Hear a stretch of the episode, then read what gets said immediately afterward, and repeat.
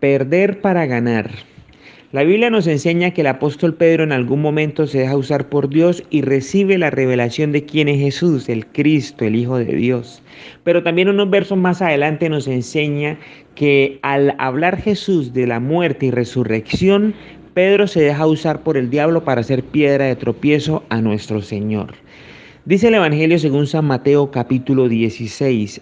Entonces Jesús dijo a sus discípulos, si alguno quiere venir en pos de mí, niéguese a sí mismo, tome su cruz y sígame.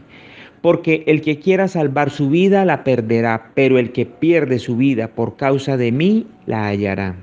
Pues, ¿qué provecho tendrá un hombre si gana el mundo entero, pero pierde su alma?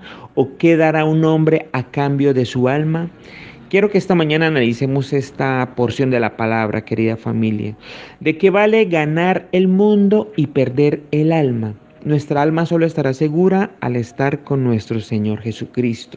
En este caso, perder significa entregarse totalmente a Dios y vivir conforme a la orientación que recibimos en su palabra. Es así como ganaremos mucho más de lo que podamos imaginar.